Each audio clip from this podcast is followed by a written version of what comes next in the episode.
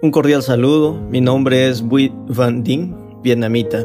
Soy religioso de la Congregación de los Misioneros de San Carlos Escalabrinianos. En este tiempo de Pascua les invito a profundizar en los pensamientos de los padres de la Iglesia, pues la vida de los padres es la inspiración de la fe y su espiritualidad son tesoros para vivir nuestra vida cristiana.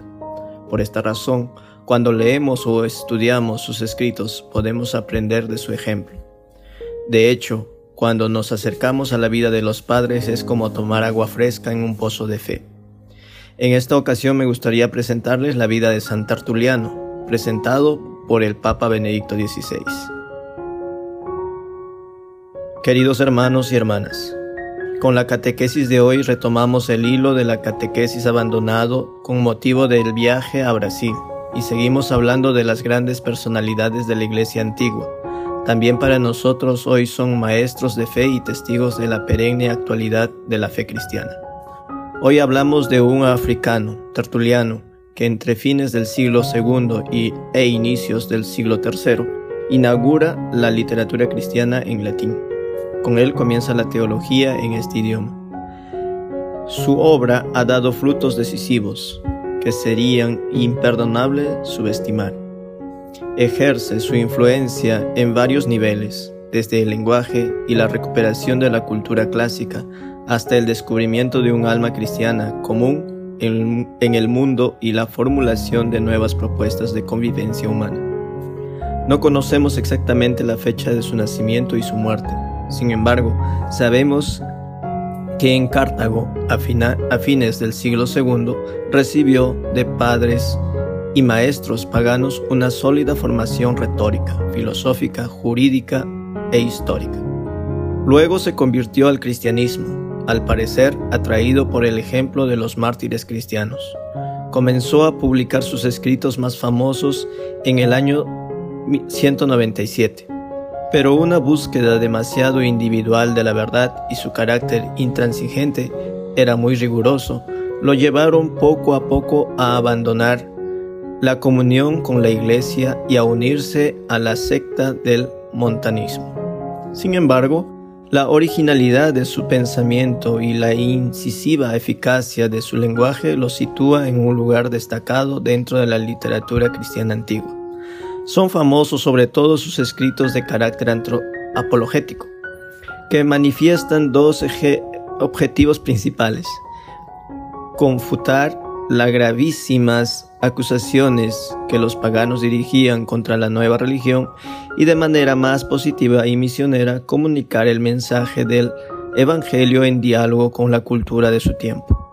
Su, su obra más conocida, El Apologético, denuncia el comportamiento injusto de las autoridades políticas con respecto a la Iglesia, explica y defiende las enseñanzas y las costumbres de los cristianos, presenta las diferencias entre la nueva religión y las principales corrientes filosóficas de la época.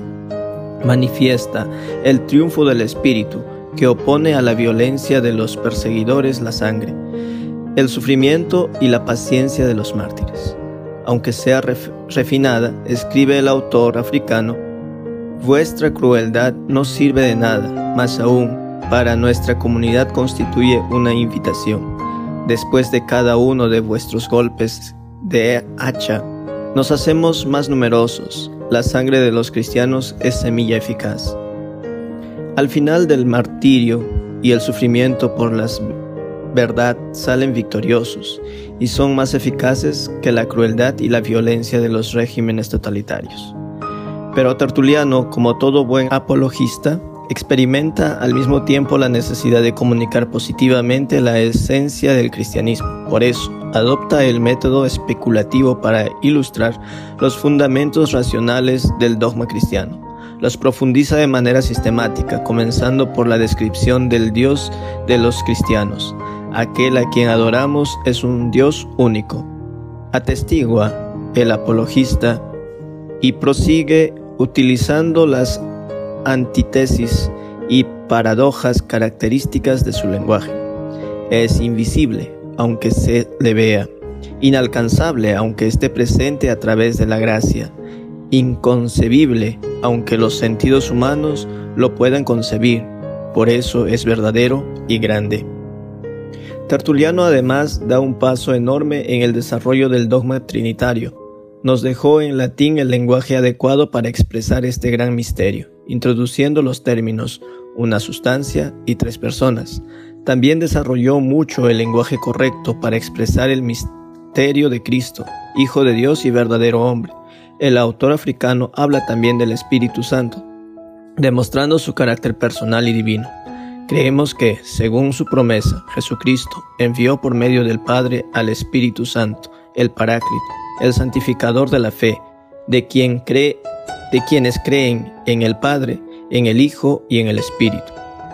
Asimismo, sus obras contienen numerosos textos sobre la Iglesia y a la que Tertuliano siempre reconoce como madre, incluso después de su adhesión al montanismo. No olvidó que la Iglesia es la madre de nuestra fe y de nuestra vida cristiana. También habla de la conducta moral de los cristianos y de la vida futura. Sus escritos son importantes también para descubrir tendencias vivas en las comunidades cristianas sobre María Santísima, sobre los sacramentos de la Eucaristía, el matrimonio y la reconciliación, sobre el primado de Pedro, sobre la oración. En aquellos años de persecución, en los que los cristianos parecían una minoría perdida, el apologista los exhorta en especial a la esperanza, que según sus escritos no es solamente una virtud, sino también una modalidad que afecta a todos los aspectos de la existencia cristiana. Tenemos la esperanza de que el futuro será nuestro, porque el futuro es de Dios. Así, la resurrección del Señor se presenta como el fundamento de nuestra resurrección futura y representa el objetivo principal de la confianza de los cristianos. La carne resucitará, afirma categóricamente Tertuliano. Toda la carne, precisamente la carne, y la carne toda entera, donde quiera que se encuentre, está en consigna ante Dios, en virtud del fidelismo mediador entre Dios y los hombres, Jesucristo, que restituirá Dios al hombre y el hombre a Dios. Desde el punto de vista humano, se puede hablar sin duda del drama de Tertuliano. Con el paso del tiempo, se hizo cada vez más exigente con los cristianos. Pretendía de ellos en todas las circunstancias, sobre todo en las persecuciones, un comportamiento heroico, rígido en sus posiciones, no ahorraba duras críticas y acabó inevitablemente por aislarse. Por lo demás, todavía hoy siguen abiertas muchas cuestiones, no solo sobre el pensamiento teológico y filosófico de Tertuliano, sino también sobre su actitud ante las instituciones políticas y la sociedad pagana. A mí esta grande personalidad moral e intelectual, este hombre que dio una contribución tan grande al pensamiento cristiano, me hace reflexionar mucho. Se ve que al final le falta la sencillez, la humildad para integrarse en la iglesia, para aceptar sus debilidades, para ser tolerante con los demás y consigo mismo. Cuando solo se ve el propio pensamiento en su grandeza, al final se pierde precisamente esta grandeza. La característica esencial de un gran teólogo es la humildad para estar con la iglesia, para aceptar sus debilidades y las propias, porque solo Dios es totalmente santo. Nosotros, en cambio, siempre tenemos necesidades de perdón. En definitiva, Tertuliano es un testigo interesante de los primeros tiempos de la Iglesia, cuando los cristianos se convirtieron en auténticos sujetos de nueva cultura, en el encuentro entre herencia clásica y mensaje evangélico. Es suya la formación, la famosa afirmación según la cual nuestra alma es naturaleza cristiana con la que evoca la perenne continuidad entre los auténticos valores humanos y los cristianos, y también es suya la reflexión inspirada directamente en el Evangelio, según la cual el cristiano no puede odiar ni siquiera a sus enemigos. Pues la dimensión moral ineludible de la oposición, de la opción de fe, propone la no violencia como regla de vida y es evidente la dramática actualidad de esta enseñanza a la luz del intenso debate sobre las religiones.